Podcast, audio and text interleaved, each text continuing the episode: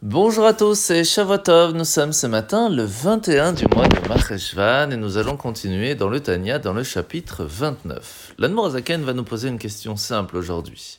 Après avoir expliqué qu'en fin de compte ce monde est rempli de matérialité et que notre travail, notre but, notre venue dans ce monde est faite pour pouvoir la transformer en quelque chose de plus spirituel, de préparer ce monde à ce qu'il puisse recevoir à Kadosh Baruch Dieu lors de la venue de Mashiach.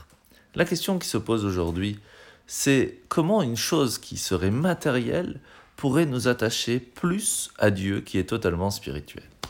Et la réponse s'explique dans une chose très simple. Imaginez-vous un toit avec une gouttière et l'eau qui va passer par un tuyau pour aller tout en bas.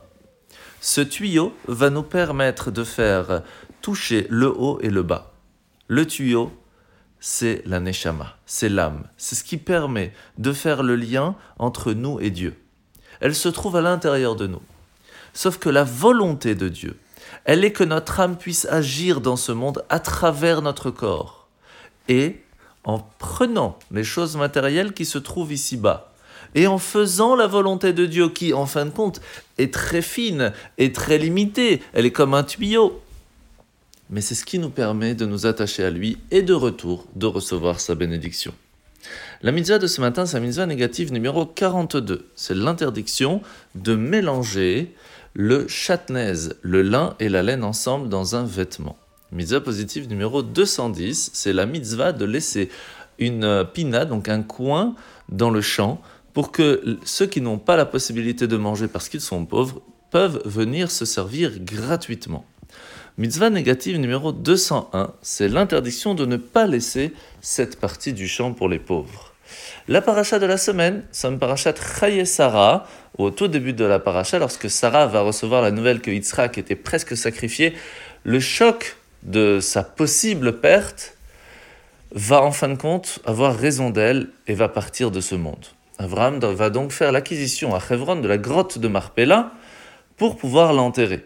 Il faut savoir que la grotte de Marpella, c'est le lieu où sont ensevelis Adam et Chava, les premiers êtres humains, qui eux ont reçu comme but de garder, de protéger et de faire évoluer ce monde, comme on l'a expliqué dans le Tanya aujourd'hui.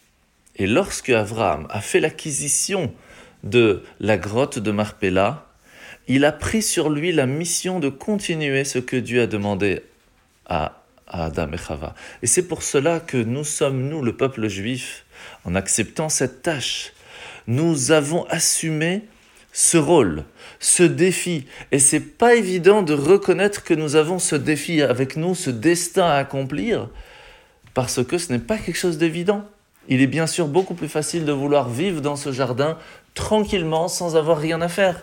Mais non, lorsque Abraham a acheté cette grotte, il a pris pour nous ce défi et cette mission de transformer ce monde, de lui donner un but plus grand, et grâce à cela, de nous permettre de vivre Mashiach très rapidement. Bonne journée à tous